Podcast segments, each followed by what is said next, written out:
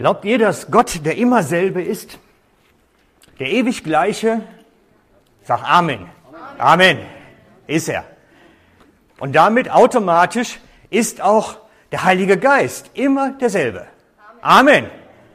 Und Jesus ist immer derselbe. Amen. Okay, und wenn der Heilige Geist immer derselbe ist, dann wirkt er auch eigentlich immer gleich, ne? Seid ihr auch einverstanden? Wunderbar.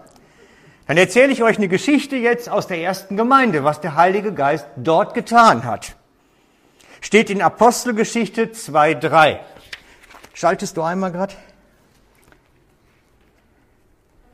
Ja, ist gut, ich mache. Apostelgeschichte 2, 47. Eine Beschreibung aus der ersten Gemeinde. Der Herr aber führte täglich Menschen, die gerettet werden sollten, zur Gemeinde hinzu. Habt ihr das schon mal gesehen? Die Stelle. Täglich führte Gott Menschen zur Gemeinde. Boah, das ist cool. Hä? Erstens, die Gemeinde hat sich jeden Tag getroffen.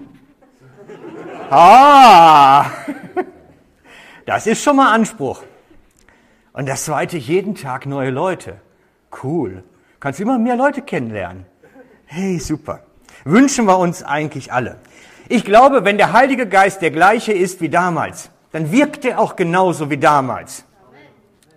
Und dann müsste eigentlich das Gleiche auch bei uns passieren. Okay? Ja? Dann ist die Frage, warum nicht? Und der Frage, warum passiert das nicht so? Der bin ich recht nachgegangen, mal eine ganze Zeit lang, und ich möchte euch in einige Überlegungen heute Abend erstmal reinnehmen. Wie kann das sein, dass da irgendwas Blockierendes ist? Wie kann das geschehen? Ich glaube, das ist jetzt meine These mal vorab, das, was hindert, ist unsere Komfortzone. Unsere Komfortzone. Das hindert. Und das ist das Einzigste, was Gott nicht einfach so hinwegwischt, sondern das ist etwas, was wir hinaussteigen müssen. Ne? Es ist wirklich unser Teil, nicht Gottes Teil. Gott holt uns nicht vom Sofa runter. Der sorgt nicht für ein Erdbeben, dass du abends aus, vor dem Fernseher dann darunter kippst oder so. Das gibt's nicht. Das einzigste Hindernis, was da im Raum steht, eines von zweien, ist unsere Komfortzone. Und ich möchte euch jetzt mal zeigen auf dem Flipchart, wie das mit der Komfortzone so funktioniert. Weil das ist ein bisschen tricky. Also, wir lesen dazu im Johannes 21 die Verse 1 bis 3. Johannes 21, die Verse 1 bis 3.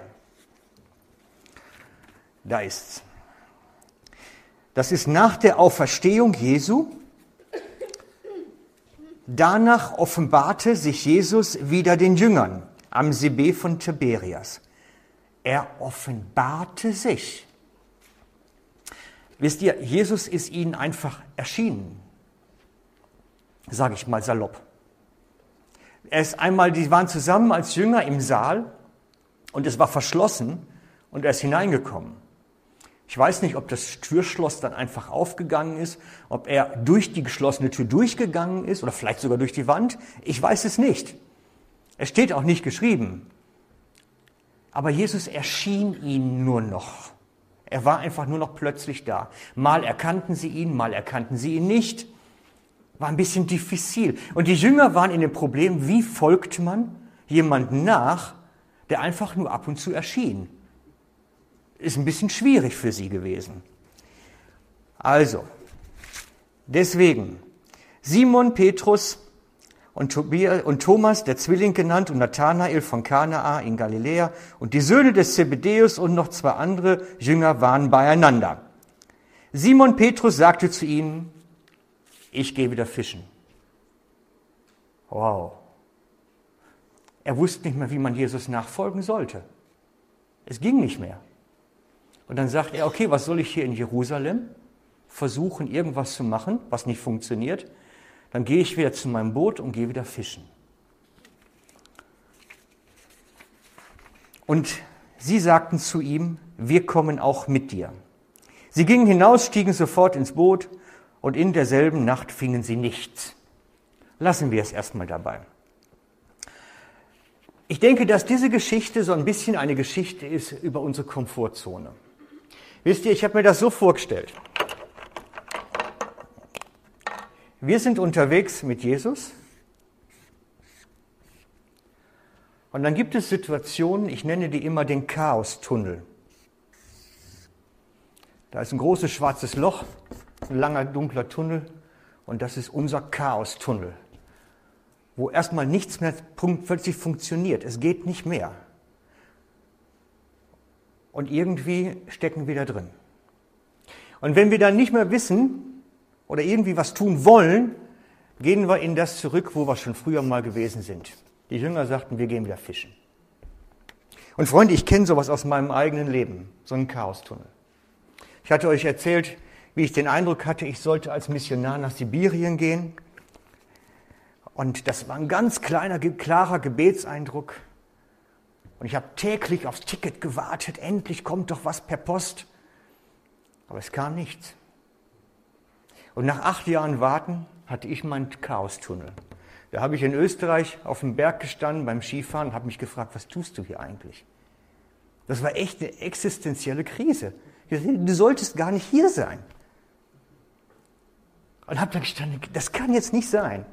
Und habe dann gesagt, Gott, wenn ich am Ende meiner Ferien immer noch nicht weiß, was jetzt irgendwie mit meiner Lebensberufung wird, dann gehe ich wieder arbeiten, ganz normal, und dann mache ich Karriere. Dann ist es auch egal. Fertig. Was soll ich machen? Irgendwie geht ja nichts. Und viel später hat Gott mich dann da wieder runtergeholt und eigentlich auf den richtigen Weg geführt. Da hat er mich dann genommen und auf den Weg gebracht, den ich hätte eigentlich gehen sollen. Aber das, diesen Chaostunnel auszuhalten, wenn keine Antwort kommt, wenn nichts klar ist, wenn plötzlich die Orientierung fehlt und wenn ich einfach nur da sitze und warten muss. Wer hält das aus? Ausharren nennt die Bibel das. Das Nichts aushalten. Ist eines der schwersten Übungen, die es überhaupt gibt. Und so haben die Jünger das auch gehabt. Sie hatten keine Ahnung mehr, wie Nachfolge geht, was überhaupt werden sollte. Gar keinen Plan. Und dann sagen sie, wir gehen wieder fischen. Was soll's? Wir kommen doch nicht draus. Anstatt auszuhalten. Eigentlich hatte Jesus ihnen vorher gesagt, wartet in Jerusalem und so weiter. Ihr kennt das. Jerusalem war immer das Ziel, er hat es immer oben dran gehalten. Aber sie sagten, was sollen wir hier? Es macht keinen Sinn. Wir gehen wieder fischen. Und diese Situation in unserem Leben haben wir immer wieder. So ein Chaostunnel kommt. Und vielleicht ist der eine oder andere sogar drin im Chaostunnel. Diese Zeiten kommen. Sie gehören zum Leben eines Christen dazu. Und die anderen sechs, die noch dabei waren, wollten sich einfach Jesus anschließen, sagten, ja, wir sehen das ähnlich. Wir machen mit. Komm, wir gehen wieder fischen. Und dann, was passiert dann? Das wird interessant jetzt. Was passiert dann? Johannes 21, Verse 19 und die, der Vers müsste 22 sein. 19 und 22. Kommt ganz viel Text, wie Jesus ihnen begegnet. Und am Ende der Begegnung sagt der Petrus, folge mir nach. Und dann sagt er wieder etwas später, folge mir nach. Er holt sie zurück von ihrem Wasser runter, von ihrem See runter, von ihrem Ich gehe wieder fischen runter und sagt, jetzt komm, komm wieder zurück, komm wieder in die Nachfolge rein. Komm wieder dahin, wo du eigentlich sein solltest. Und das, ist, das sind wichtige Momente, wo Jesus uns das zuspricht, dieses Komm zurück, wo du eigentlich hin solltest. Und ich glaube, dass wir in unserem Leben immer wieder an diesem Punkt stehen, dass wir durch diesen Chaos-Tunnel durch sind und einfach wieder die alte Schiene gelaufen sind. Dass wir, so wie ich dann gesagt habe, ich mache Karriere. So gehe ich halt im Beruf auf, ist auch egal. Wenn du mich nicht haben willst oder nicht brauchen kannst oder bis zum Ende Urlaub muss ich Antwort haben. Das war meine Prämisse. Bloß es brauchte für Gott länger, zu mir durchzudringen. Und ich glaube, wir können alle für uns so ein bisschen lokalisieren, wo wir stehen. Wir sind vielleicht noch, noch nie einen Chaos-Tunnel, die Jüngeren, erlebt, keine Ahnung. Vielleicht stecken wir aber mittendrin. Vielleicht stecken wir auch mittendrin gerade, dass alles für über uns zusammenzubrechen erscheint. Oder wir sind schon längst hindurch und haben gesagt, ja gut, wenn Gott es halt nicht uns brauchen kann, dann mache ich halt was anderes. Ist ja auch gut. Vielleicht hat er uns aber schon längst wieder zurückgeholt. Und für mich ist so, dass so für unsere Gebetszeit gleich ein wichtiger Punkt. So dieses bisschen reflektorisch da dran gehen. Wo stehe ich? Wo möchte mich Jesus eigentlich haben? Und vielleicht können die anderen Geschwister einem dann ja dienen im Gebet, und wieder auch ein Stück zurückhole. Dieses Orientieren im Gebet. Wo bin ich eigentlich? Bin ich da, wo Jesus mich eigentlich haben wird? Stehe ich da im Leben? Oder bin ich abgewichen in meine Komfortzone, weil da kenne ich mich aus. Beim Fischen kenne ich mich aus. Die Jünger, wenn Jesus ihnen da nicht begegnet wären, wären gerettete, erfolgreiche Fischer am See gewesen. Man kann geretteter Christ sein, erfolgreich im Beruf sein und doch nicht da sein, wo Jesus einen eigentlich mal haben wird. Und das ist der wichtige Punkt für mich. Wenn wir da nicht rausfinden, wird vieles nicht möglich. Wenn Jesus die Fischer damals nicht zurückgeholt hätte, hätte es keine erste Gemeinde in Jerusalem gegeben und keine Erweckung in Jerusalem gegeben. Er hat sie zurückgeholt, damit das möglich wurde, was nachher möglich wurde. Und vielleicht ist dieser Abend heute so ein Abend, wo Jesus dich an die Hand nimmt und sagt, komm mal wieder ein Stück zurück auf den Weg, wo du eigentlich hin solltest mal. Komm da eigentlich mal wieder hin. Und deswegen meine Frage für euch, wo steht ihr? Für euch, wo steht ihr? Und dann mal auch darüber beten, für sich selbst und wir füreinander. Und die zweite Geschichte, man kann diese Komfortzone auch als Gemeinschaft erreichen. Wisst ihr, ich habe in den letzten zehn Jahren so, so viele Gemeinden kennengelernt. Wirklich viele. Und ich hatte bei einigen echt den Eindruck, die sind gemeinschaftlich in der Komfortzone gelandet. Die haben sich da schön kuschelig eingenistet in ihrem Nest. Draußen die böse Welt und hier drinnen ist alles gut. Und auch das ist biblisch. Das gucken wir uns auch noch mal kurz an. Das ist der Text in Matthäus 14. So, wo haben wir? Da ist Matthäus 14, 22, 23. Da geht es um die Komfortzone als Gemeinschaft. Das ist die Geschichte von Jesus auf dem See,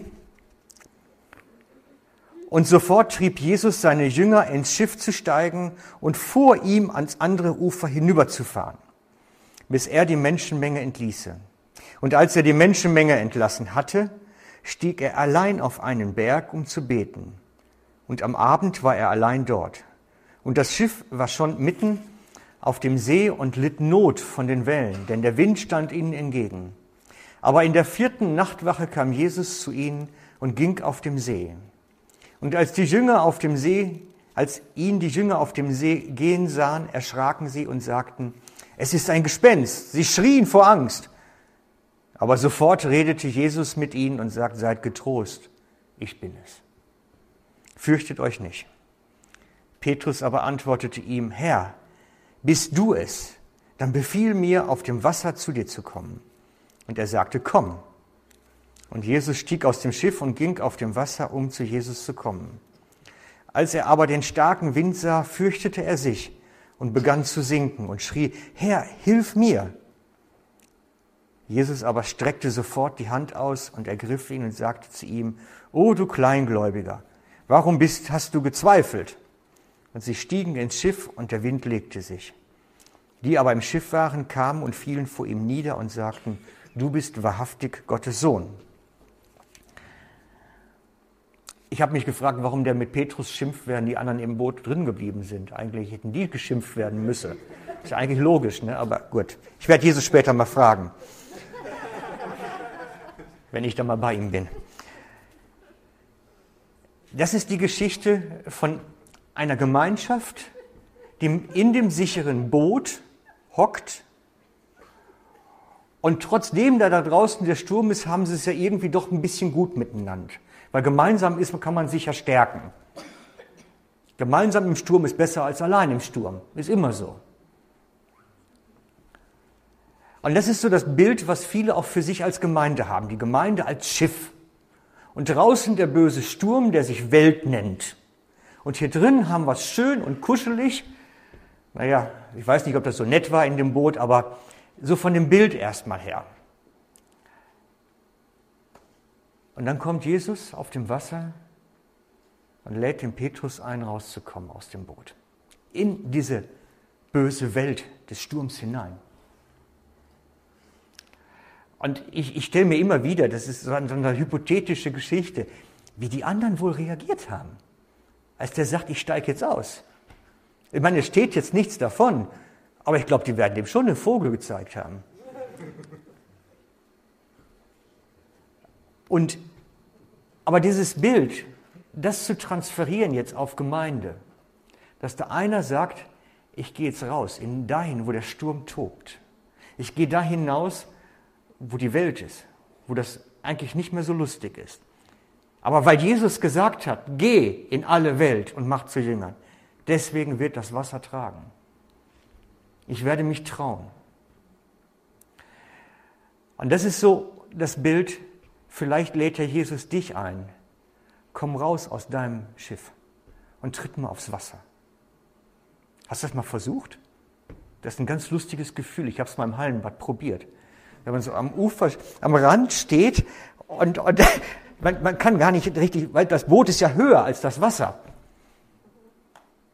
Das ist, das ist, man müsste eigentlich so tief gehen und dann versuchen, irgendwie aufzutreten. Versucht es mal, wenn ihr im nächsten Mal im Hallenbad seid. Das ist ein ganz komisches Gefühl. Ich glaube, das Hineinsteigen ist noch schlimmer als das draufbleiben. Aber mich hat es nicht getragen. Wahrscheinlich war mein Glaube nicht groß genug. Mir geht es darum, um die Komfortzone. Ich glaube, dass das, was die erste Gemeinde ausgezeichnet hat, ist, dass sie sich nicht in ihrem Boot schön kuschelig da hineingesetzt haben und gesagt haben, hier ist es jetzt schön miteinander, sondern dass sie hinausgetreten sind zu den Menschen in Jerusalem. Aber die Geschichte geht ja weiter. Ich zitiere sie jetzt nicht weiter, aber sie geht ja weiter. Und dann haben sie sich doch schön kuschelig eingerichtet in Jerusalem. Und Gott hatte eigentlich gesagt, geht an die Enden der Erde. Aber sie gingen nicht. Sie hatten es sich richtig gemütlich gemacht, bis die Verfolgung kam. Und dann sind sie gegangen, geflohen. Gott kriegt uns schon dahin, wo wir hin sollen. Aber manchmal sind wir so begriffsstutzig. Und deswegen ist das für mich so der Impuls für uns heute, dieses High-Risk Prayer, das Hochrisikogebet. Das ist das Gebet, was uns möglicherweise aus der Kuschelzone rausholt, was uns möglicherweise dahin bringt, wo der Boden nicht mehr fest ist unter uns oder wo der Sturm tost oder wo der Wind entgegensteht. Und das wollen wir als Menschen vermeiden. Wir mögen das nicht. Uh -uh. So viel Geld kann man gar nicht verdienen, dass man das machen kann. Ne? Ja? Es gibt so Berufe. Aber das ist, das ist das, wo Jesus uns hineinlädt. Er sagt, komm aufs Wasser. Hier ist meine Hand. Weil ich gesagt habe, es trägt. Deswegen trägt es. Und vielleicht ist das eure Geschichte für heute. Und ich möchte das bitten euch, das mit hineinzunehmen ins Gebet, diesen Gedanken. Wo stehe ich auf diesem Bild? Einfach mal, vielleicht beginnen wir die Gebetszeit mit einem Moment Stille, Reflexionsstille. Einfach mal einen Moment innehalten und Jesus fragen, hey, wie siehst du mein Leben? Wo bin ich da? Und dann gemeinschaftlich füreinander beten, dass uns Jesus das zeigt uns stärkt, uns tröstet, je nachdem, wo wir sind. Dass wir einander dienen im Gebet. Das ist mein Ansatz. Und damit möchte ich euch jetzt in die Gruppen entlassen, so wie wir es schon am Dienstag gemacht haben. Dass wir uns einfach finden als, weiß ich nicht, fünf, sechs, sieben Leute miteinander. Wir haben schon da noch die Stühle zum Teil stehen vom letzten Mal. Oder ihr stellt euch noch was zusammen. Und wir machen dann nachher, sagen wir dann, wenn es zu Ende geht. Okay?